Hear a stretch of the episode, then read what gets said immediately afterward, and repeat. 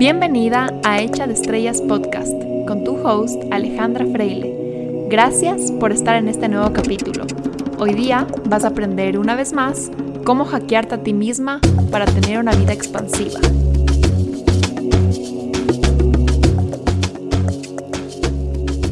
Hola con todos, bienvenidos a un nuevo episodio de mi podcast. Tengo hoy día conmigo a una invitada muy especial de quien soy personalmente fan. Me encanta todo el contenido que ella comparte en redes sociales, la admiro mucho profesionalmente y sobre todo me siento muy alineada con su acercamiento a la nutrición y a un estilo de vida saludable. Ella es María José Leved, también conocida como NutriLeved en Instagram licenciada en Nutrición Humana y Dietética. María José se graduó en la Universidad CEU San Pablo en Madrid, hizo una pasantía en el MD Anderson Cancer Center en Madrid por seis meses y luego se fue a Miami a trabajar en Nutriyermo Nutrition Center, en donde sigue trabajando actualmente con un equipo de nutricionistas, investigadores, médicos y farmacéuticos. Hoy día María José vive en Ecuador porque así le trajo la pandemia, pero todo su trabajo es online, así que pueden trabajar con ella desde donde ustedes vivan. Hoy día en este capítulo vamos a recorrer varios temas, todos de ellos súper interesantes y profundos y creo que necesarios en el mundo en el que vivimos hoy día. Vamos a hablar un poco sobre la diferencia entre cuidarse, cuidar la salud y obsesionarse.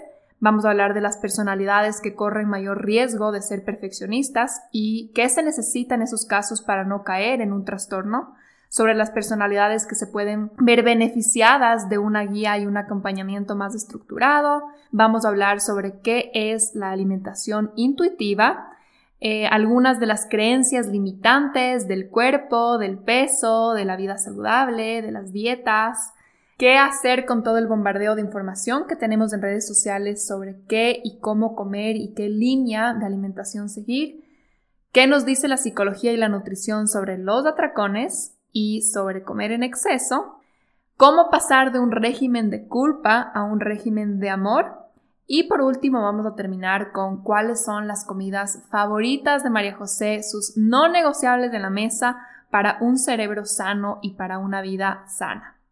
Así que con eso, bienvenida Majo, qué gusto tenerte conmigo hoy día y bienvenida a este episodio. Gracias a ti, Ale, gracias a ti por la invitación, por tomarme en cuenta. Para mí es un honor estar aquí Estoy un poco nerviosa porque es la primera vez que voy a hacer un podcast, pero bueno, feliz, feliz de estar aquí. No, seguro que nos va a ir excelente porque tienes un montón de valor que aportar. Yo quería empezar eh, tal vez con esta pregunta que recibí bastante en Instagram y la veo mucho con mis pacientes también.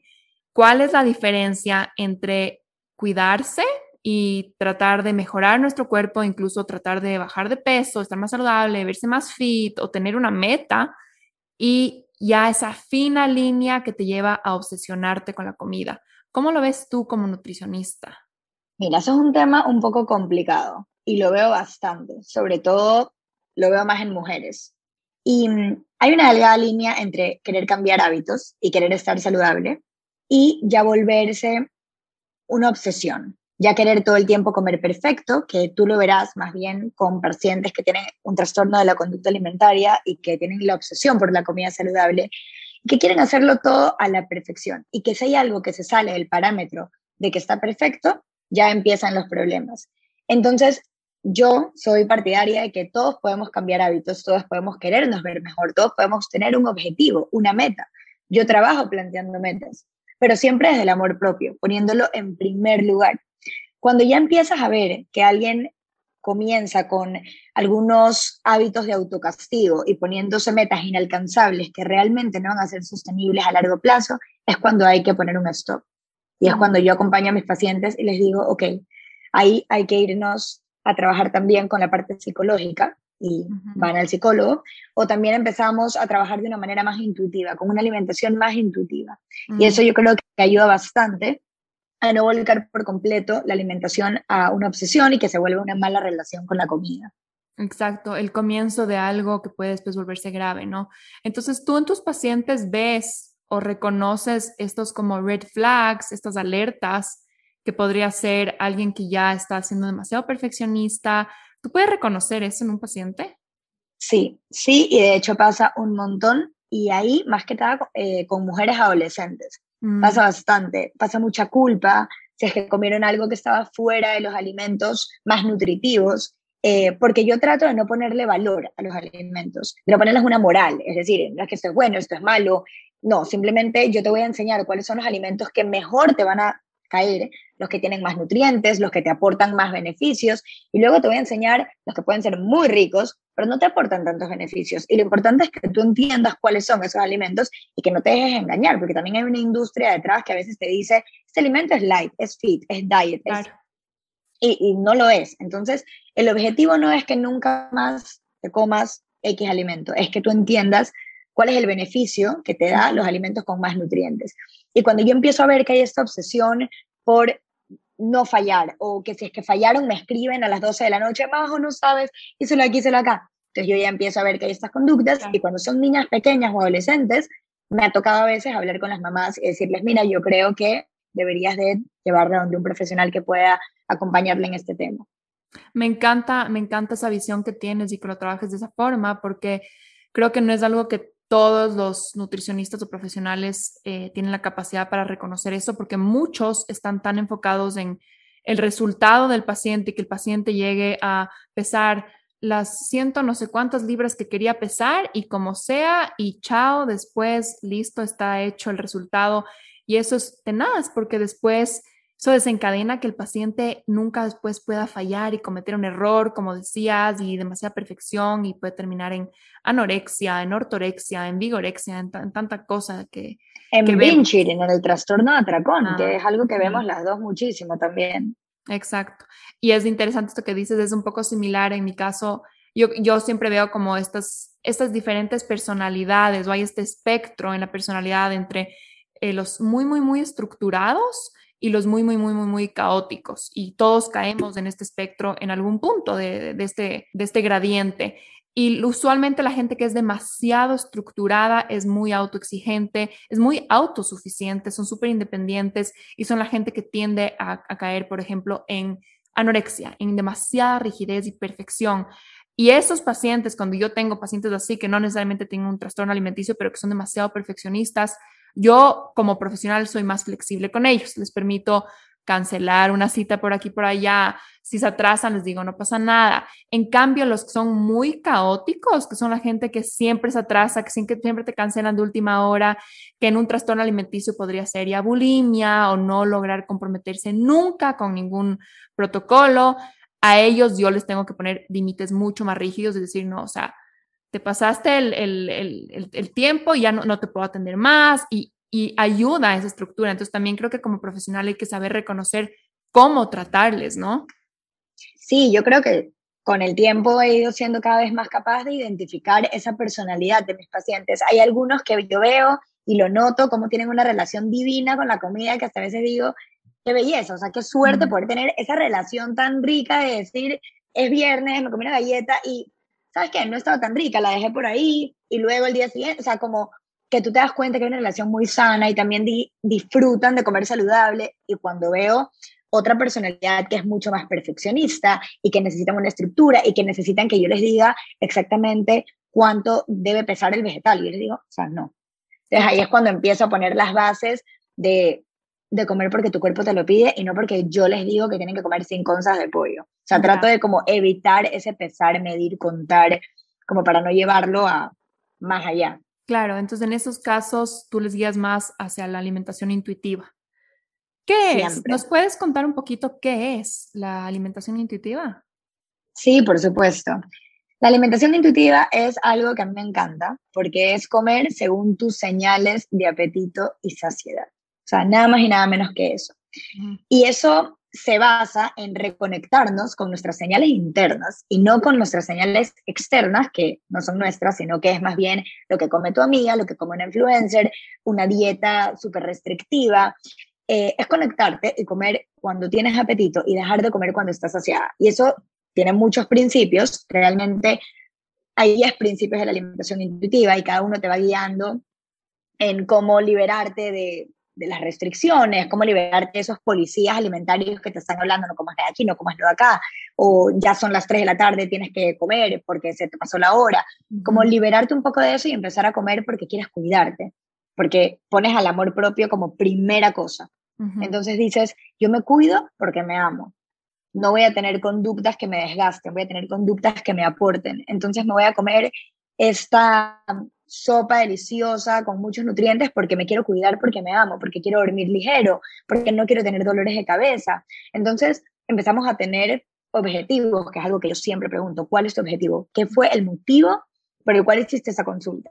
Ya. Entonces empezamos a poner eh, motivos internos, motivos que realmente son motivaciones a largo plazo, no perder cinco libras para el matrimonio de tu amiga o por un viaje a la playa, porque esa motivación se acaba vino el matrimonio y se acabó, sino motivaciones más internas y cuando aprendes a comer según esas señales, que muchas veces están apagadas por dietas o por alguna ansiedad o depresión o cualquier situación que te ha hecho ir apagando las señales, sobre todo dietas extremas, eh, hay que recuperarlas. Y eso es en lo que yo trabajo mucho, como recuperar estas señales, ir aprendiendo cómo en qué momento comer, en qué momento dejar de comer, que si dejas un poco en el plato no pasa nada, que tienes seguridad alimentaria, que si te da apetito en otro momento puedes volver a comer. Está la despensa con alimentos, puedes ir al supermercado y comprar un alimento, no se van a acabar. Entonces yo creo que eso es algo muy importante como para aprender a escuchar esas señales internas que todos tenemos.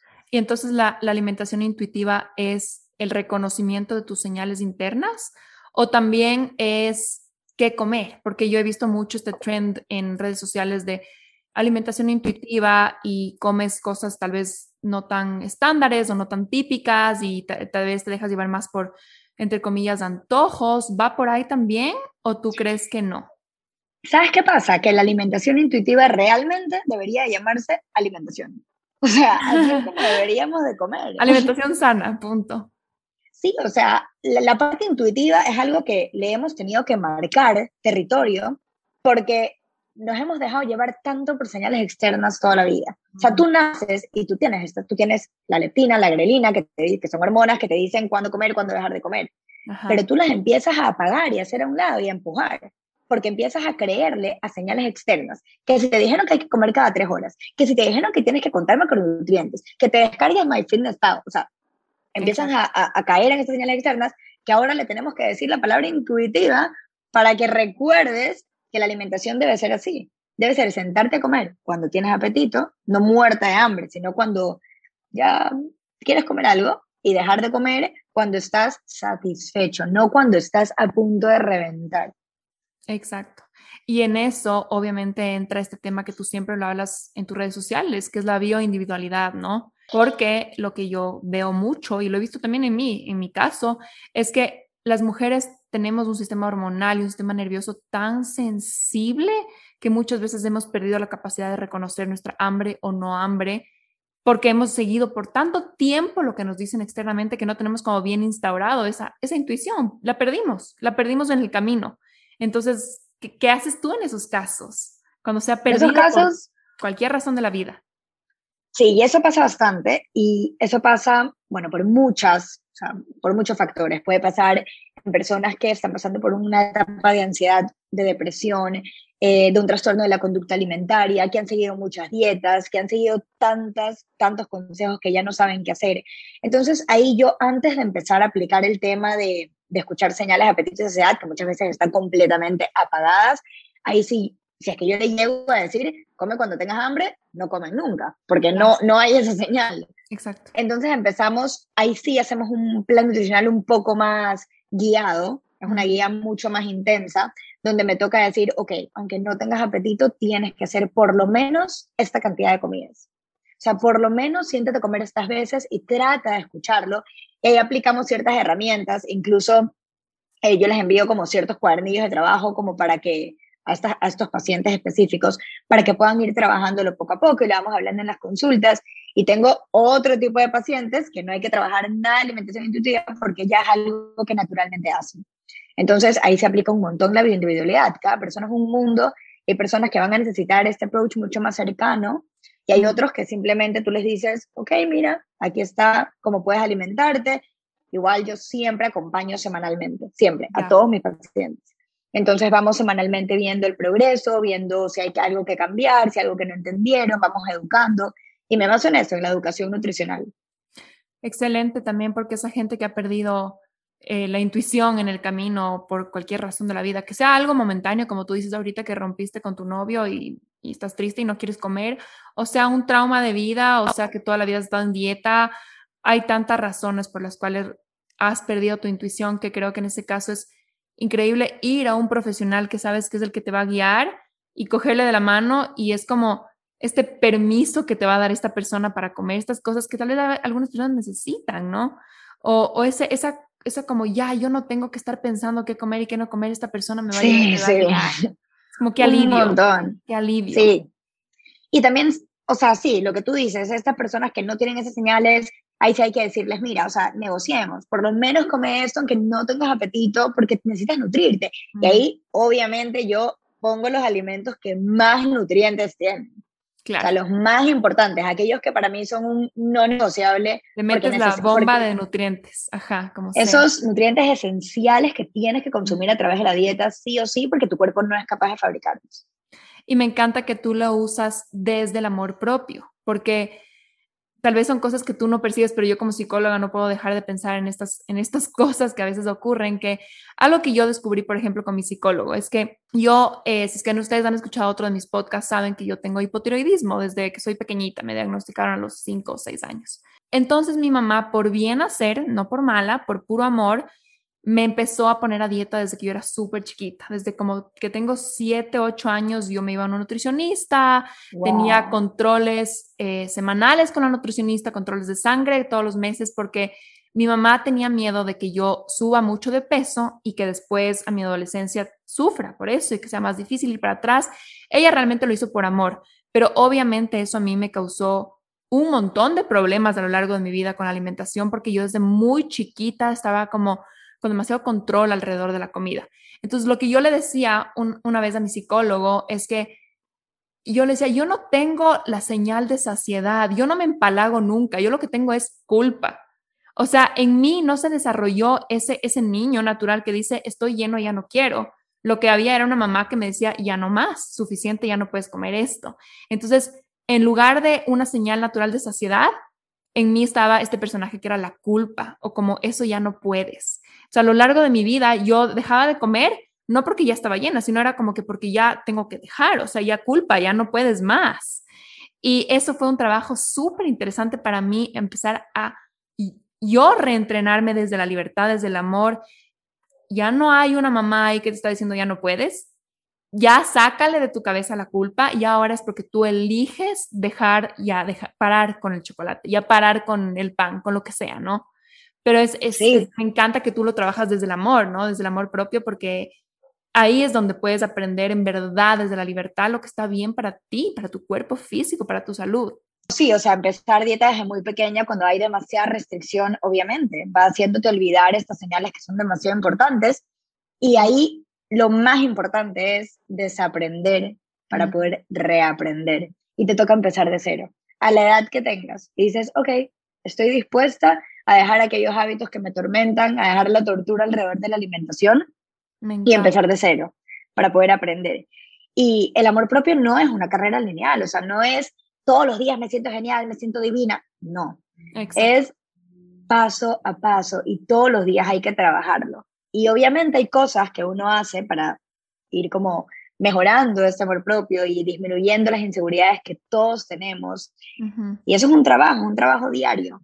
No es que, ah, me siento divina, tengo el amor propio en las nubes y me acepto. No, porque hay una diferencia también entre el amor propio y la aceptación. Entonces, esto es un trabajo de todos los días y supongo que tú lo haces con tus pacientes. Totalmente. Y me encanta porque creo que en eso compartimos mucho el tema de desaprender para aprender. Es es todo el trabajo que, hacemos en general con las creencias y las creencias limitantes, no solo con respecto a la alimentación y el cuerpo, sino a todas las creencias que nos están limitando en nuestra vida, ¿no?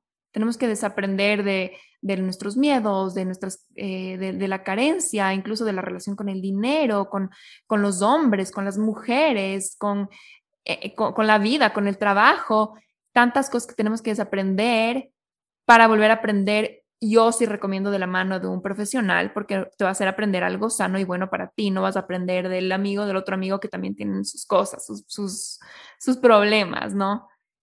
Sí, y ahí volvemos a lo mismo, bioindividualidad. Cada persona es un mundo y así como a una persona le puede caer increíble unos alimentos, a otra persona le pueden caer fatal.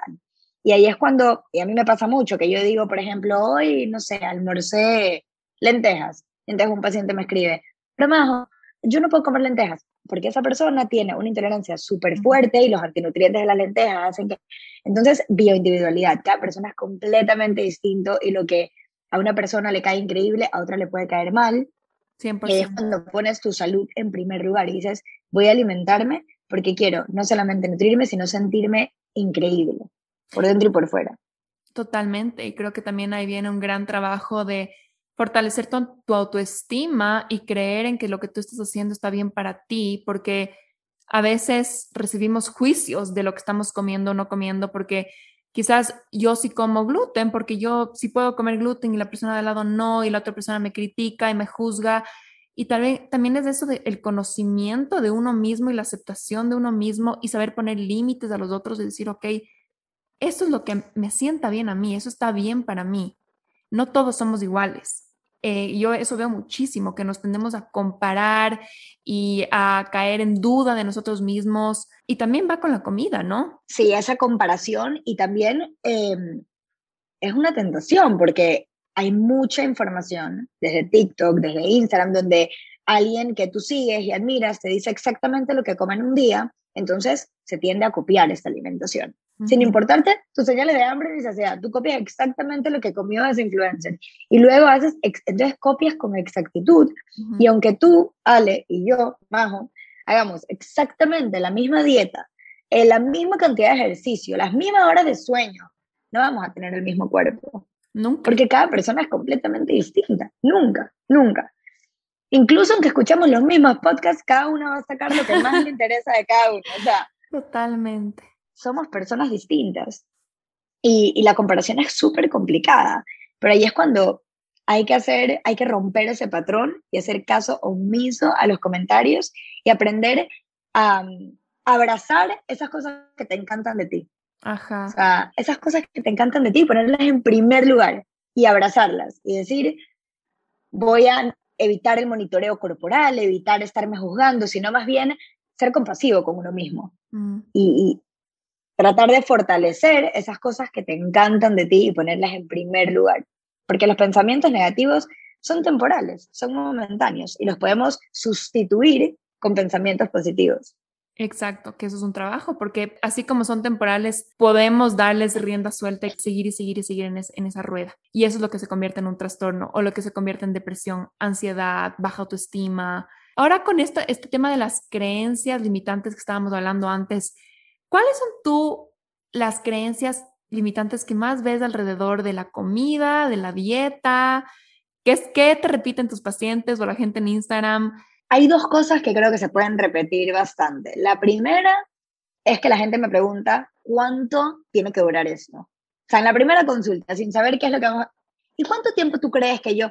Entonces yo le digo, esto es para siempre. Y se asustan porque creen que es para siempre de vivir con hambre. Entonces yo les digo, no, o sea, la idea es que no pases hambre, la idea es que aprendamos a conocer tu cuerpo, que busquemos un objetivo que sea sostenible en el tiempo. Muchas veces me toca negociar metas con pacientes que me dicen, pero yo quiero llegar a tal lugar. Y yo, no, a ese lugar no va a ser sostenible. Mm. Entonces, eh, ir cambiando hábitos poco a poco. Y lo segundo, que creen que comer saludable es malo y es aburrido. Y es comer lechuga y comer pollo hervido. Y cuando yo empiezo a mandarles todos los productos, alimentos, recetas que pueden hacer, empiezan como a abrirse y decir, wow, o sea, ha sido rico. Mm. ha sido rico esto de aquí. Y esas son las dos cosas como que más resultan. Uno, que comer saludable es pasar hambre y comer feo. Y dos, cuándo se va a acabar y cuándo voy a poder comer toda la pizza que me da la gana y todas las hamburguesas y todos los negritos, porque se ha visto como que, que, tiene que ser blanco o negro y yo más bien promuevo un arcoíris. Exacto, exactamente. Algo que yo veo un montón eh, en pacientes que quieren tener un estilo de vida saludable es que también reciben mucha crítica y juicio. Ay, ya estás, ya estás haciendo dieta. Ay, ya va la fit. Ay, ya eres anoréxica. También mucha gente recibe crítica por irse al restaurante y pedirse la ensalada, pedirse el salmón. Eso también es, es, es, algo que ocurre, ¿no? Que, que mucha gente, y yo lo que les digo siempre es, esas personas están proyectando en ti sus inseguridades o un deseo que ellos no aceptan para sí mismos. Entonces la crítica es una forma de sacar eso. En vez de decir yo también quisiera estar haciendo eso, le criticas al otro y la acabas. Pero ¿cómo lo tratas tú? Porque me imagino que tendrás muchos pacientes que se tratan de, estar, de cuidar y reciben críticas o de la familia. ¿Cómo lo trabajas? Sí, a veces la familia y los amigos pueden ser los principales saboteadores en el proceso de sanarte. Y ahí yo siempre le digo a mis pacientes que traten de inculcar los mismos hábitos en su gente cercana. Mm. Entonces yo en la primera consulta digo, hoy te vas a convertir en la nutricionista de tu casa y vas a tratar de cambiar los hábitos en los demás. Y si alguien te dice, ay no, qué pereza, tú trata de ponerle la mejor cara y decir, pero prueba. Y eso a mí me tocó hacer con mi familia. Me mm. decían, uy, pobrecita, comiendo eso que se ve horrible. Y yo le decía, ¿quieres probar? ¿Quieres probar? Está riquísimo. ¿Quieres un poquito? Y hoy todos comen saludable aquí. Al almuerzo todos comemos lo mismo. Ya no es un hotel que cada uno tiene que ver qué come.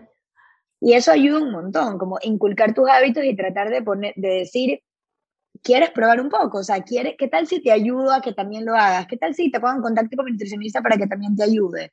Entonces, muchas veces esos comentarios vienen desde la carencia, como tú lo has dicho sea, desde algo que está faltando en la otra persona, así como los comentarios sobre el cuerpo, que es algo que pasa un montón, que puede ser un desencadenante muy fuerte. Eh, la gente siempre tiene un comentario y no se da cuenta de lo que puede desencadenar ese comentario. Sí, y antes de que nos vayamos por ese, ese tema que creo que es amplio, eh, con esto de la familia, yo también siempre hablo, yo no lo hablo desde la comida, sino en otros, en otros ámbitos de la vida, la importancia de poner límites que es algo que en la sociedad latina nos cuesta tanto, tanto, tanto, y no sé en Guayaquil, pero al menos en Quito es casi siempre el, domingo, el domingo familiar, ¿no? Eh, el domingo de la Semana Santa, la fanesca, eh, la parrillada, el no sé qué, no sé cuánto. Y yo les enseño a mis pacientes que poner límites no es decirte odio, no es separarte de tu familia, es sano ser individuos separados de la familia y decir, qué rico, gracias, pero prefiero comerme algo diferente. O qué rico, gracias por pensar en mí, pero ya estoy lleno. La importancia de poner límites es, es para separarnos de esa simbiosis familiar. Y yo muchas veces les enseño a mis pacientes que aceptar la, o sea, la comida no necesariamente tiene que ser amor. Tú puedes decir, no quiero la sopa, pero sí te amo.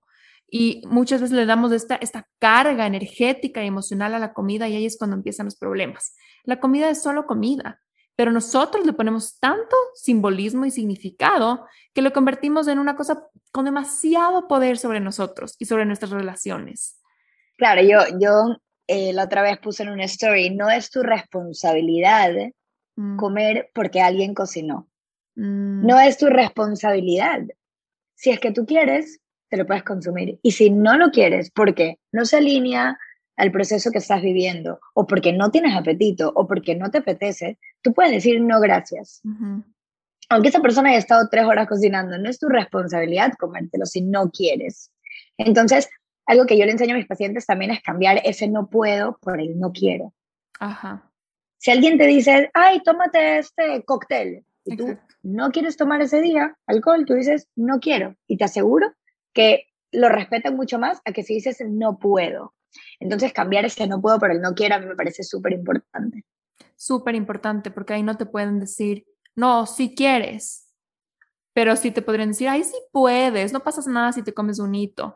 Nadie te puede decir, si quieres, o sea, no te van a convencer sobre un deseo. Exacto. Ajá. Entonces, ese, ese pequeño cambio tiene un impacto importante. Que es difícil, ¿no? Es súper difícil decir, no quiero la copa de vino, es mucho más fácil decir no puedo. Creo que la gente se esconde mucho bajo estas como estas estructuras, estas autoridades, el, no puedo, porque nadie quiere ser responsable de sí mismo y de sus deseos. Es, es un poquito una mentalidad de víctima, ¿no? Ahora, con esto que decías tú de los comentarios sobre los cuerpos, me parece súper importante que hablemos un poco de eso, eh, que se ve no creo que solo en redes sociales, yo creo que en todas las reuniones familiares, sobre todo en mujeres, desde que somos muy pequeñas, ¿no? Ay, qué flaca estás, estás adelgazado, estás engordado, qué cachetones. Eh, ¿Cómo ves tú que eso ha impactado, no sé, tus pacientes? ¿Cómo ves todo este tema tú? Yo creo que vivimos en una cultura que halaga la delgadez, sea, es un halago y, eso puede hacer que las personas empiecen a alimentar de esos halagos más que de nutrientes de la comida. Y rechaza muchísimo el sobrepeso, muchísimo. Y lo ven como una enfermedad. Y no necesariamente es así. Muchas veces alguien que tiene sobrepeso tiene la salud mental mucho más trabajada y mucho más fuerte que alguien, que alguien que tiene un bajo peso. Entonces, yo creo que sí hay que cuidar mucho nuestros comentarios, muchísimo, y hay que educar a nuestros papás, que crecieron en un ambiente distinto al nuestro, y enseñarles también a que un comentario puede ser un desencadenante de algo que puede empezar como una bola de nieve y terminar creciendo, creciendo, creciendo y no parar. Sobre todo los comentarios que van respecto al físico de alguien. Hay tantas cosas que tú le puedes decir a una persona, tantas cosas bonitas que le puedes decir. Desde cuál es su hobby, preguntarle por a qué se dedica o halagar su inteligencia, halagar su trabajo, halagar cualquier cosa. Pero no tienes que halagar el físico de alguien y peor, un comentario negativo. No sabes lo que va a desencadenar. Muchas veces la primera dieta empieza porque la tía dijo, eh, ay, pero qué cachetes tan bonitos, o ah, pero unas libritas se subió en el último viaje, el típico comentario. Y esto ya hace que en esa persona, aunque ese día se sentía regia divina, ya por la tarde, después del comentario, no se siente así y no se siente más así. Y lo mismo lo contrario, uno no sabe nunca lo que está pasando una persona. Sí si es que bajó de peso porque tuvo un breakup súper difícil o está pasando por una etapa de ansiedad, de depresión o tiene un problema metabólico que no asimila nutrientes. o una enfermedad. o una enfermedad. Exacto. Entonces, yo creo que el mejor comentario que puedes hacer es no decir nada. Sobre todo si va a ser con, el físico. Lo que yo a veces digo es, en vez de comentar, preguntemos, ¿cómo estás? ¿Qué hiciste hoy día? Eh, cómo va el trabajo, cómo está tu familia, pregunta, sé curioso. Eso te va a conectar con la persona, no comentes y al comentar es como que impones tu opinión sobre el otro. En vez, invítala a que esa persona se abra y te diga lo que quiera decir. Y justo me recuerdas a una paciente que ayer me decía que el año pasado por un, un tema emocional bajó mucho de peso y que la empezaron a halagar tanto halagar tanto que ella, cuando ya estaba bien emocionalmente y nuevamente empezó a comer y recuperó un poco el peso perdido porque estaba muy delgada, ya no se sentía bien. Mm. Me decía, es que claro, porque los halagos eran antes. Ahora que ya no me halagan y que ya no me dicen que qué estoy haciendo, que qué hago, que estoy regia, que estoy divina, ya no me siento bien. Entonces, te hace creer que tu valor como persona está en un peso, sí. en algo físico. Te hace creer que tu valor se debe a lo que opinan los demás. Sí. Y eso el problema muchas veces que yo veo es que hay una adicción a la aprobación y muchas veces esa aprobación la tenemos ligada a nuestro peso, ¿no? Pero es interesante que esa adicción a la aprobación, al menos yo lo veo más presente en mujeres que en hombres. Yo no sé si sea simplemente en ámbitos diferentes, la mujer es más en el físico, el hombre quizás más en su rendimiento profesional, tal vez, o sea, igual tienen ellos mucho condicionamiento y presión, pero las mujeres al menos lo veo que tienen hasta muy, muy fuerte la aprobación física. Un montón, un montón. Yo también lo veo mucho más en mujeres y en hombres. Y también cuando yo pregunto el motivo, que casi siempre lo divido en dos, en un motivo físico y en un motivo más interno que es, no sé, pues quiero tener más energía, quiero no tener dolor de cabeza. Los hombres veo que tienen más motivaciones internas, como quiero mejorar mi rendimiento deportivo, quiero ser más fuerte, quiero jugar este deporte en menos ah. tiempo. Y las mujeres algo mucho más físico. Yo también noto esa diferencia. Wow, qué interesante. Y creo que ahí nosotros y los que están escuchando somos esos agentes de cambio que debemos parar, parar de decir esos comentarios parar de comentar sobre el cuerpo, el físico, qué tan flaca, qué tan no flaca, incluso decir, viste que la no sé quién se subió, se bajó, dejemos de hacer eso, dejemos de hacer eso. O el rato que alguien nos diga, porque es súper normal, no, nadie lo dice por malo, desviemos la conversación con neutralidad, no comentes ni para arriba ni para abajo, sino neutral y desvías la conversación hacia otra cosa. Eh, romper el patrón. Romper el patrón es difícil porque estamos condicionados a años de años de años de eso, pero creo que esta generación yo creo que es el, es, es el gran agente de cambio en eso. Así es, somos el agente de cambio y hay que empezar desde ahora. O sea, desde no tolerarlo y empezar a cambiar desde el mínimo comentario, educar. Porque estamos, estamos para eso, para educar. Y la educación es la herramienta que todos necesitamos para crear un mundo mejor y para que el día de mañana nuestros hijos no crezcan con tanta presión alrededor del físico. Que puedan ser libres, que tengan una buena relación con la comida, que, que sean libres. Totalmente. Y esto nos lleva un poco a, a, esta pregunta que también me hicieron, que mucha gente, y creo que se han ido como evolucionando los trastornos alimenticios, y ahora te dicen, ok, yo no, no me importa estar delgada, eso ya fue, eso ya está pasado de moda, pero ahora estoy obsesionada con que todo sea orgánico, todo sea no sé qué calidad, etcétera, y, y es este desorden de la ortorexia, ¿no? ¿Tú qué ves? ¿Has visto una subida de eso en, el público, en tus pacientes? Eh, ¿Cómo lo tratas? Me parece complejo porque tú siendo nutricionista obviamente fomentes que la gente coma saludable, pero ¿cómo no pasar a que eso se vuelva otra vez una obsesión? Hay una, frase que siempre dice mi jefe, Nutriermo, que es, para que las cosas sean buenas, no tienen que ser perfectas. Siempre la repite. Y eso es algo que yo lo transmito también a mis pacientes. Está muy bien que quieras conseguir que tus alimentos vengan de animales alimentados como debe ser. Vacas con pasto, que la gallina que compras se alimente de gusanitos, eh, que los vegetales en su mayoría sean orgánicos. Pero si no tienes la posibilidad, si no lo consigues, no pasa nada. Hay muchas otras cosas. La nutrición no solo está dentro del plato. La nutrición está en toda la parte externa también, en cómo nutres tu mente, en qué cuentas sigues en redes sociales, en cuánto estás durmiendo, en cómo cuidas tu salud mental. Entonces, si bien es cierto, la nutrición es importante, pero hay factores externos muchísimo, o sea, de igual importancia, súper importantes. Entonces, para que las cosas sean buenas, no tienen que ser perfectas y aplica en todo. Totalmente. Y ahí le complemento con lo que yo siempre les digo a mis pacientes. ¿Cómo describo yo un trastorno? No es nada más que algo que trastorna tu vida. Y eso, o sea, cualquier tema que tú cojas, si empieza a trastornar tu vida, así sea la cosa más sana del mundo, ya estás con un trastorno.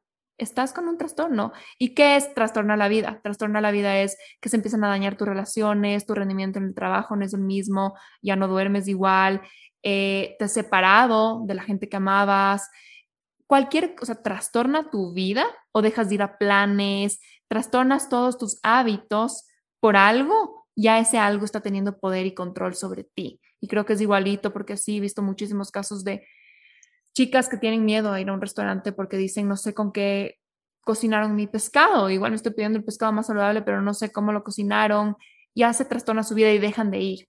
Entonces, es buenísimo empezar que por salud lo voy a elegir, pero si ya está trastornando y cambiando mi vida, ya es un veneno. Y esa frase también de, em, creo que es algo como la medida hace el veneno. La dosis hace el veneno. Exacto, la dosis hace el veneno, normalmente es en todo, pero incluso en ser demasiado saludable, se vuelve un veneno en tu vida. Tal vez tu cuerpo está feliz, pero tu vida va a estar envenenada, literalmente, envenenada. Y ahí vas a tener otra vez síntomas físicos y, y vas a tener un cuerpo que no va a poder digerir bien y estar nutrido porque somos seres holísticos, ¿no? Y no solamente eres lo que comes, eres lo que absorbes. Mm. Y para eso está mucho, se tiene mucho que ver el estrés y cómo está funcionando tu intestino. O sea, nuestro intestino es nuestro segundo cerebro y mm. hay que cuidarlo porque hay muchas cosas que lo pueden afectar. Entonces, es una parte holística, o sea, es todo integrado. Y la flexibilidad es la clave de un estilo de vida sostenible en el tiempo. Si no logras ser flexible y eres muy restrictivo, esos hábitos no van a tener fecha de expiración. Y eso de la flexibilidad, creo que lo dicen, o sea, si tú, tú te fijas, los mayores maestros en todo hablan de la adaptabilidad, de la resiliencia, que no es nada más que poder ser flexible ante la vida y ante los cambios de la vida es lo que hace un ser humano que pueda vivir largo, que pueda ser feliz, porque si eres rígido, te partes ante cualquier cambio, cualquier cosa que se salió de tu control, te partes. Y me parece, me encanta esto que dices de que somos todo lo que absorbemos. Yo creo que la salud es no solo lo que entra por tu boca, sino por lo que entra por por todo tú y muchas veces obviamente las palabras y las creencias. Y me hiciste acuerdo que existe este estudio, antes que decías, hay gente con sobrepeso que realmente no necesariamente está mal de salud y creo que existe también una gordofobia que hace pensar que la gente que está un poco subida de peso o son grandes en tamaño no están bien de salud. Y el estudio que, que, que quiero mencionar demostraba que muchas personas con exceso de peso, digamos, viendo solamente el índice de masa corporal, sus estragos de salud están más relacionados por el estrés de la cultura de la dieta o por el rechazo que han recibido o por la crítica que han recibido. Entonces, eso ha perjudicado más su salud física que el peso en sí. Entonces, vemos que lo que les afectó físicamente, lo que les está enfermando, es todo el juicio que existe alrededor de su peso, el rechazo social, la crítica al juicio, ellos, la culpa, etcétera, etcétera, más que literalmente es, ese peso que tienen. Me parece súper interesante y eso creo que es un, llamado de atención a que vayamos cambiando estos paradigmas de que lo que vemos por afuera es lo que hay por adentro, porque no es así. Y que la salud no está determinada por un peso. Jamás. La salud no está determinada por un peso. La salud es la ausencia de enfermedad y no solamente física sino mental. Entonces, un peso no va a definir tu salud y puede haber salud en muchas tallas. Y más bien, tu salud está determinada por tus hábitos. Mm. Si tú sigues hábitos que te castigas a ti mismo, de autocastigo, de daño, no vas a tener salud a largo plazo, no vas a tener salud mental, no vas a tener bienestar. En mm. cambio, si incorporas hábitos saludables a tu vida, de ejercicio, de alimentación, de descanso, de manejar el estrés, eso es lo que te va a ir poco a poco dando salud. Súper interesante. Y ahora un poco pasando a, a, otro tema que también yo lo veo muchísimo en mis pacientes y en general en, creo que en la sociedad está esto de, bueno, los atracones, el rato que pasamos a comer en exceso y después viene esta culpa. ¿Cómo lo ves tú? ¿Cómo manejas tú nutricionalmente el tema de atracones? Y te lo pregunto porque yo eh, desde la psicología siempre que converso con mis pacientes sobre sus atracones, conversamos, ok, hambre de qué estás teniendo realmente, es un hambre emocional que le estás tratando de satisfacer con comida, normalmente al final de la noche, pero yo sé y entiendo que muchas veces sí hay indicadores nutricionales que te van a llevar a un atracón. Entonces, ¿cómo lo ves tú? Lo principal que yo trabajo estos temas es tratando de restablecer esa confianza y sabiduría en nuestro cuerpo, de conectarnos nuevamente. Pero la mayoría de las veces un atracón viene desde una restricción nutricional. El típico escenario donde una persona tiene una dieta muy restrictiva, hipocalórica, donde elimina un montón de nutrientes de lunes a viernes y el sábado ve esta disponibilidad de alimentos creyendo que no va a tener nuevamente seguridad alimentaria y empieza a comer como si no hubiese mañana. Porque ya pequé, ya tiró todo por la borda porque mañana obviamente voy a tener que volver a mi dieta restrictiva, hacer dos horas de ejercicio. Entonces son conductas desde el castigo. Y lo que yo trato de trabajar mucho ahí es nutrirlos todos los días y que no hayan restricciones extremas para que el apetito esté tan controlado que no tengas la necesidad de tener un atracón. Mm. Como estás nutriendo y cuidando tu cuerpo cada día, no importa que sea lunes, no importa que sea sábado, no importa que sea domingo, lo cuidas todos los días, tu cuerpo no va a tener esa necesidad de tener un atracón, porque está nutrido, porque está saciado y porque está satisfecho. Entonces, en verdad, para la gente que sufre de atracones eh, o con estos quizás episodios de exceso, ¿no? De, de, caer en un exceso, no poder parar de comer, la recomendación sería ir a un nutricionista y ver que estés alimentándote variado, comiendo todo, toda la gama de nutrientes que tu cuerpo necesita y la cantidad suficiente. Quizás de eso es el gran primer paso, ¿no? Sí, la restricción lleva a un atracón. O sea, hasta rima. Va ahí.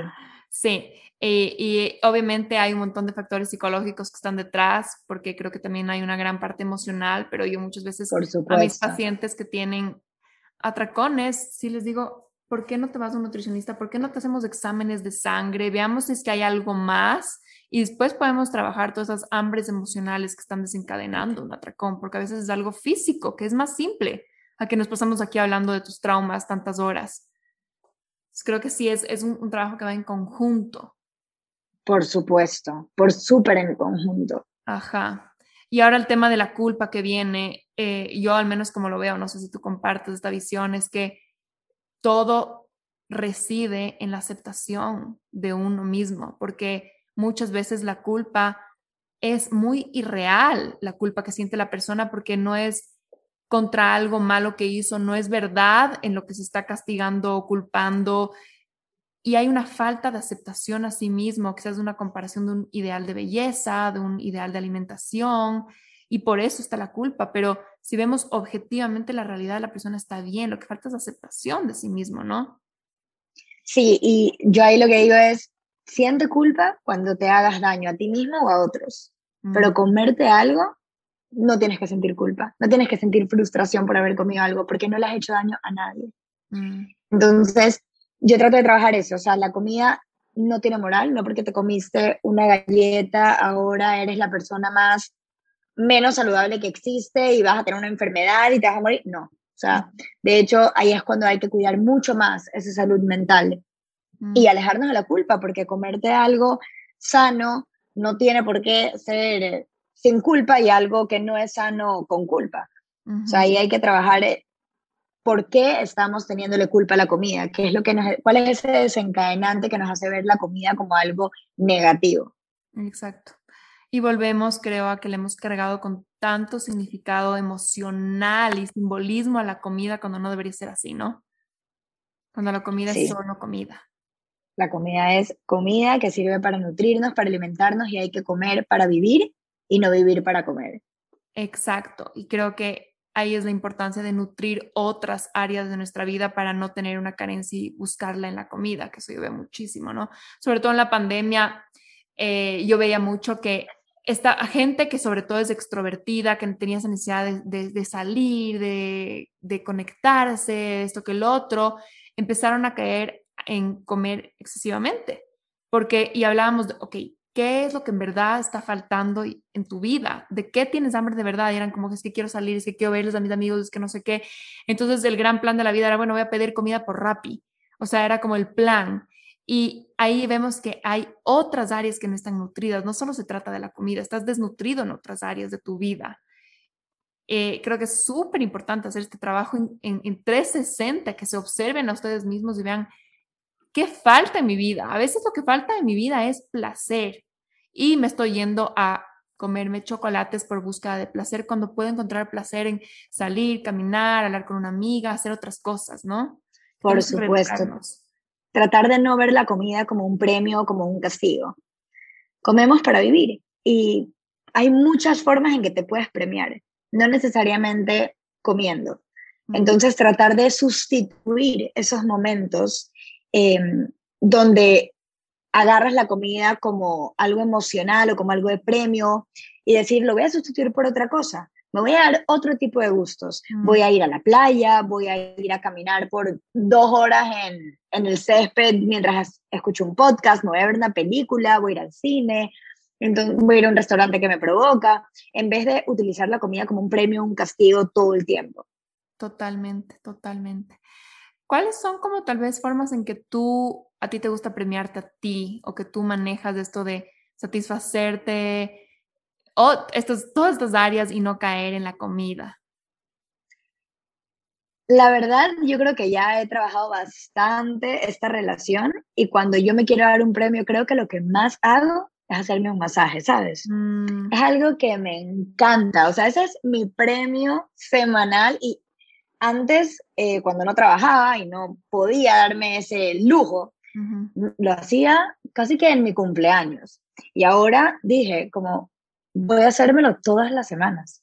Y es, ese es como mi premio semanal, mi momento feliz de la semana, sagrado. O sea, ese es como mi premio más especial. Y también hay muchas otras cosas. Hay personas que no les gustan los masajes y pueden hacerlo de esa manera, pero ahora, o sea, en esta etapa de mi vida, ese es como mi no negociable semanal. Me encanta, yo también soy fanática de los masajes y creo que eso y algo que yo, yo trato de hacer conmigo misma es pensar en los cinco sentidos. Entonces, a veces en verdad no estamos atendiendo otros sentidos y solo estamos atendiendo el sentido oral, el, el, del, el, del, sabor, pero digo como que qué rico, el masaje obviamente es mucho tacto, ¿no es cierto? Que, o, y huele rico, ¿qué pasa si pongo como que unos olores y me baño? ¿Qué pasa si veo algo que me guste? O sea, hasta me, puedo ir a un museo, puedo ver una película, tratar de atender los cinco sentidos antes de ir de una por qué como, abrir la refri, abrir la despensa. Por supuesto, y también el masaje es algo que hago una vez a la semana, no lo hago todos los días, pero yo también pienso que hay que hacer pequeños como premiecitos cada día y como bañarte con música o en la mañana en vez de agarrar el teléfono, tomarte un café delicioso viendo la naturaleza y escuchando un podcast o leyéndote un libro, no concentrarte que en todos tus libros tienen que ser de tu profesión, que eso es algo que en lo que yo pecaba sino que comprarte libros, novelas o sobre otros temas que te interesen, como darte también esos premios cada día que te puedan ir fomentando tu amor propio y cuidarte. Totalmente, y ahí creo que podemos hacer como un gran cambio de mentalidad en qué es un premio, porque, por ejemplo, yo amo ir a caminar, escuchar podcasts o escuchar voice notes de mis amigas y mandar voice notes. Es como, a mí un premio, literalmente. hay gente que me dice, qué loca, o sea, tu descanso es ir a caminar. Es como, sí, me fascina, me recargo. Es como que estoy afuera respirando, escuchando lo que me gusta, riéndome. Sí, es un premio. Entonces también podemos nosotros empezar a decir cuál es un premio para mí de verdad. O sea, no tiene que ser el premio lo que todo el mundo hace. Por supuesto. Y cada persona es distinta. O sea, en eso para uno puede ser un premio y para mí puede ser algo terrible, pero ahí es cuando cada persona puede escoger qué es lo que más le apasiona y lo que más le gusta sin dejarse juzgar que es para otros. Sí, 100%. Y ahí en esto de, de la bioindividualidad que tú siempre hablas, quería preguntarte yo esto que me parece súper importante, ¿cómo manejas tú o qué recomiendas con toda esta información que tenemos en redes sociales de qué hacer con la comida. O sea, existe desde, yo sigo a mucha gente que me fascina, pero todo el mundo te recomienda lo diferente. O sea, hay estos que son, tienes que hacer los water fasting, hay esta gente que tienes que comer carnes, hígado, todos los vísceras de los animales, esta gente que es, no, tienes que ser plant-based porque la carne te inflama. Hay demasiadas líneas y puede ser un poco confuso y abrumador. ¿Qué recomiendas como nutricionista? Mi filosofía va, aparte de que va de una alimentación intuitiva y escuchar tu cuerpo, trato de consumir alimentos que nos dé la naturaleza, más que los que nos da una fábrica. Entonces yo trato de guiarme un poco así. Obviamente hay excepciones, porque, no sé, pues el queso lo hacen en una fábrica, pero son de leche, cuajo y sal, o sea, ingredientes de buena calidad. Entonces yo trato de más o menos seguir una filosofía de alimentos reales. Si me lo da la tierra, lo puedo consumir. Pero eso es bastante inclusivo, porque eso incluye tubérculos, eso incluye ciertos granos, eso incluye todas las proteínas animales, todos los vegetales, todas las frutas. Entonces, eh, esa es como mi filosofía principal. Y obviamente yo sé que hay muchos nutricionistas que tienen filosofías distintas o que tratan de seguir una alimentación específica. Y ahí yo creo que va mucho la bioindividualidad. Hay personas que se pueden beneficiar de mm. un tipo de alimentación y para eso yo me siento con un paciente cada semana por X cantidad de tiempo y voy viendo qué es lo que ese paciente necesita. Si es un paciente que simplemente quiere comer saludable, le enseño cómo comer saludable. Si es un paciente que tiene diabetes, vamos específicamente a su caso. Si es un paciente que tiene, no sé, enfermedad cardiovascular, vamos específicamente a cada caso. Entonces vamos trabajando y los alimentos para mí tienen muchísimo poder. Yo sí creo que una buena alimentación eh, puede prevenir un montón de enfermedades. Entonces ahí es cuando vamos trabajando eso eh, sin desviarnos y sin incluir muchos ultraprocesados, que si bien es cierto, es algo que puedes incluir de forma ocasional, que no sea la base de la alimentación. Y entonces, ¿qué hacemos con toda esta información de redes sociales? Sería como entender que nosotros como individuos, para nosotros no todo es beneficioso. Exactamente. O sea, tú puedes ver que alguien en Instagram publica un estilo de vida que para ti puede ser contraproducente. Ahí también yo creo que hay que investigar un poco más sobre qué profesional vamos a escoger. Hay tantas tendencias, tantos profesionales que están a nuestra mano ahorita que en esta era digital donde con un clic tienes una consulta con alguien y un poco investigarlo. ¿Qué, qué le gusta a ese, profesional? ¿Cómo es su, su filosofía? Entonces, ver un poquito más allá para ver si realmente vas a sentir empatía con esa persona. Y en el peor de los casos, si no la sientes, puedes buscar a otro y, confiar, confiar en el profesional que has escogido, no estar buscando, ok, este profesional me dijo la aquí, ahora voy a ver una segunda opinión, una tercera, una cuarta, una quinta, porque ahí es cuando te abrumas con tanta información y ya no sabes ni por dónde comenzar. 100%. El rato que ya eliges uno porque lo investigaste y porque te gustó, quédate con esa persona y sigue y ah, un poco como que haz, haz un compromiso contigo en confiar, en depositar tu confianza en esa persona.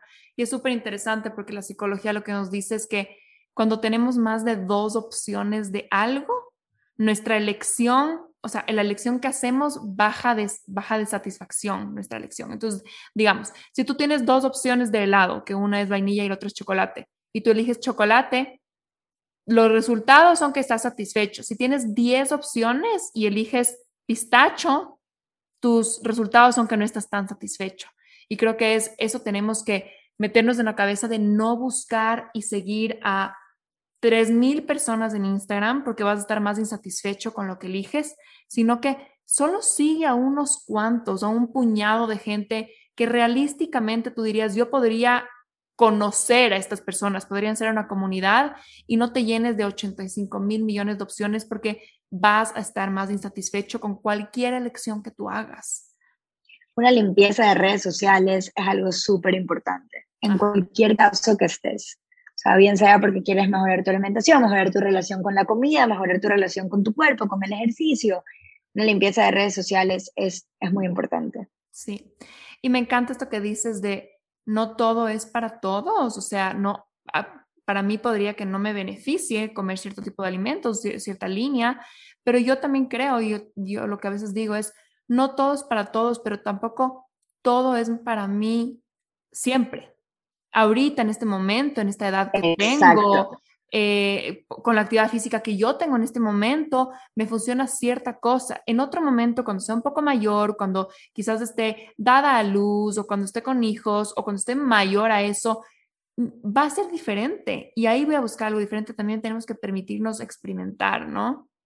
Y que somos seres cambiantes. Exacto. Y que nuestro cuerpo tiene ese poder increíble de cambiar y que pasa por diferentes etapas. Y eso también hay que valorarlo y que no siempre vamos a estar en el mismo lugar y cada etapa de nuestra vida va a ir alineada con cosas distintas, tanto en la alimentación como en todo lo que va alrededor. 100%. Y no sé si es que, bueno, no nos queda demasiado tiempo, pero si quería preguntarte yo a ti, ¿qué es lo que tú más ves en tus pacientes? ¿Qué es lo más común? ¿Qué es lo que más ves últimamente? En, ¿Cuál es la tendencia que estás viendo hoy día con respecto a la relación con la comida, la relación con el cuerpo? A ver, yo creo que lo que más veo es mujeres, sobre todo, que quieren mejorar su estilo de vida y creo que esa tendencia también está clara. O sea, también veo personas que simplemente quieren mejorar sus hábitos, que sienten que comen muy mal, que son muy sedentarias y quieren mejorarlo. Eh, pero sí también veo la otra cara de la moneda, en donde hay una pequeña obsesión. Cuando veo esos casos, que son más en gente joven, adolescentes, trato de manejarlo con mi equipo y con ayuda de un psicólogo. Y cuando veo casos de personas que tienen una buena relación con la comida y que su objetivo es simplemente eh, mejorar sus hábitos o mejorar alguna condición de salud, yo trabajo mucho con condiciones de salud y vamos poco a poco mejorando eso y me gusta bastante. O sea, a mí me encanta ir viendo cambios en la salud de las personas, que se empiezan a sentir bien, que ya no tienen dolores de cabeza, que mm, duermen suficiente, que van al baño con regularidad. Como a mí me gusta mucho ver el cambio de hábitos y ver las reacciones positivas que hay. Eso es lo que más veo realmente. Y cuando veo los otros casos, que es más lo que hemos hablado en este podcast, casi siempre lo trabajo en equipo. Me encanta porque realmente lo que tú haces, un trabajo de una nutricionista bien hecho, puede ser una transformación de vida para la persona. O sea, literalmente le cambia todo. Sí, muchas veces el motivo de la consulta es quiero poder sentarme a jugar con mis nietos, porque no tengo la energía ni puedo sentarme a jugar. Y, eso sí es, o sea, eh, cambia la vida completamente. Me encanta. ¿Qué es a ti lo más lindo o lo más gratificante que te ha traído tu profesión o aprender tanto sobre la comida? No sé si tal vez a un nivel personal o profesional, pero ¿qué es, qué es lo más gratificante? Creo que lo más gratificante realmente es ver el resultado final de mis pacientes, de todos los beneficios que encuentran. Mm. Eso es lo, o sea, escuchar sus testimonios o recibir sus mensajes es lo más gratificante. Eso y obviamente también utilizarlo en mí, en mi familia, eh, para haber cambiado hábitos, porque este proceso para mí no ha sido siempre lineal, no ha sido siempre bonito. Obviamente yo también pasé por un momento donde mi relación con la comida se volvió un tormento, mi relación con mi cuerpo también, y eso fue cambiando y fue mejorando y fue un trabajo de años. Pero, pero eso también es gratificante, poder haber aprendido de profesionales muy buenos, de tener un equipo con el que trabajar, y eso es increíble. ¿Cuál fue la motivación para estudiar nutrición? Eso es algo que me preguntan bastante y de hecho por eso hice la pasantía en el, en el MD Anderson Cancer Center y es porque mi hermana mayor tuvo leucemia ah. cuando ella era pequeña. Y en el hospital mi mamá me contaba que le daban hamburguesas, nuggets, pues cualquier comida y que nunca se preocuparon por su nutrición. Entonces, a mí me gustaba igual como el tema de la salud desde pequeña y dije, bueno, quiero ser nutricionista y quiero dedicarme exclusivamente a pacientes con cáncer. Que la vida da vueltas y me terminé dedicando a pacientes con otras condiciones de salud y no específicamente cáncer, pero esa fue la principal motivación, como tratar de cambiar esto y que en, en, en el cáncer o en las condiciones de salud se ponga la alimentación como una prioridad también. Wow, qué hermoso, qué inspirador. Y, quién sabe, o sea, por eso empezaste, pero quién sabe a dónde te va a llevar, ¿no? Nunca sabes cuántas vidas has topado, eh, bueno, no vas a acabar, porque también estás en el arranque de tu profesión, dentro de, todo, ¿no? Dentro del, del, gran timeline de tu vida. Exacto, uno nunca sabe y maybe termino nuevamente en un hospital de pacientes con cáncer. Quién sabe. ¿Te gusta más trabajar con enfermedades o con condiciones médicas o más como esta tendencia del el estilo de vida? Me gustan las dos cosas. Creo que los cambios son más impactantes y más gratificantes en alguien que tiene condiciones de salud y luego las deja de tener o mejora mucho su calidad de vida. Wow. Ahí yo creo que es mucho más gratificante, pero en alguien que cambia de hábitos también y que cambia de hábitos a sus hijos y que aprende y que se nota la educación nutricional, también es súper bonito. Yo creo que las dos cosas son impactantes y son bonitas. Me gustan las dos áreas. Súper gratificante y eso creo que es parecido a la psicología porque igual como hay trastornos y condiciones, también tengo un montón de gente que solo llega a mí por desarrollo, por desarrollo personal, por crecimiento y creo que es el, claro. el equivalente al, a lo del estilo de vida, ¿no? Majo, yo sé que ya estamos súper pasadas de tiempo, no quiero quitarte más tu tiempo, pero Sí quería hacerte esta pregunta que me ayuda mucho también en mi profesión y con mis pacientes. ¿Cuáles son los alimentos que más ayudan o benefician al cerebro y sí a su funcionamiento? Si yo podría escoger quizá tres alimentos eh, para la función del cerebro, escogería fuentes de grasas, mm. grasas saludables. Como por ejemplo, si tengo que escoger tres, quizás escogería el coco, bien sea en mantequilla de coco, aceite de coco, MCT oil, el coco es uno de los alimentos estrella para mí. Mm. Escogería el aguacate y escogería, creo que escogería el salmón y los mariscos. Me parece que son tres alimentos imprescindibles para la salud cerebral. Ok, buenísimo. Entonces no, no estoy tan mal, ya me das un poco de tranquilidad. Ahora eh, quería preguntarte, y creo que es algo que a todo el mundo le va a encantar escuchar, ¿cuáles son tus alimentos favoritos o no negociables en cuanto a su, aporte nutricional, que tú los consumes siempre y que los recomiendas siempre a tus pacientes? ¿Qué no puede faltar en una alimentación? Adicionando más alimentos a los que acabo de decir, que serían no negociables, o sea, dije coco, salmón y ¿cuál otro dije?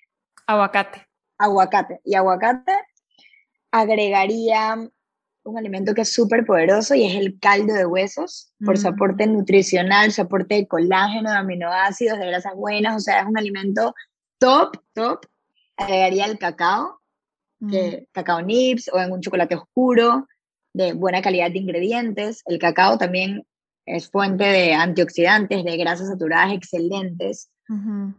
Me quedaría con esos, me parecen los más importantes. ¡Ay, el verde! El verde creo que también... ¿Cómo se te va a pasar el verde? Sí, sí, no, el verde. El verde también es un no negociable en mi alimentación, es algo que me encanta. Así que también, creo que esos serían mis no negociables y la base de mi alimentación y el huevo, los huevos mm. también. Con eso podemos armar un montón de platos. Tenemos coco, aguacate, salmón, caldo de huesos, cacao, verde y huevo. Con esos siete alimentos, para la gente que está escuchando, ya pueden hacer una cantidad inmensa de cosas. Y ya los vegetales que te gusten, porque eso hay personas que no le gustan todos. Entonces yo creo que con esos alimentos que los incluyas en tu alimentación diaria es algo súper importante para tener muchos nutrientes esenciales que tu cuerpo no es capaz de fabricar. Así que si es que quieres escoger un alimento, piensa, si me lo da Dios, lo agarro. Si lo crea el hombre en una fábrica, lo pienso dos veces, porque tampoco quiero satanizar aquello procesado que nos salva muchas veces la vida. Pero, pero tratar como de ver, si lo da la naturaleza, buenísimo. Si está hecho en una fábrica, voy a analizarlo un poco más. Me encanta, así de fácil, sencillo y al grano. Y súper rico, delicioso. Además, riquísimo. Todo lo que podemos crear con eso.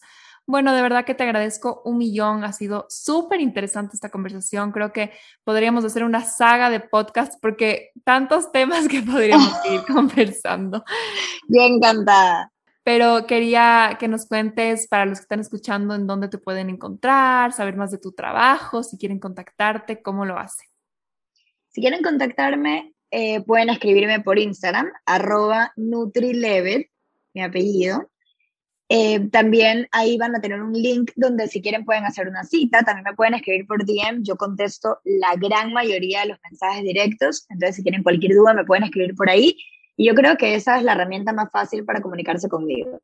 Perfecto, entonces yo voy a poner acá en las notas de este episodio tu Instagram para que la gente te siga, para que conozca más de su trabajo. De todas maneras, yo les recomiendo, si es que ustedes no están buscando una nutricionista, no están interesados en una cita, no dejen de seguirle a María José porque solo ver su Instagram les va a aportar un montón de información.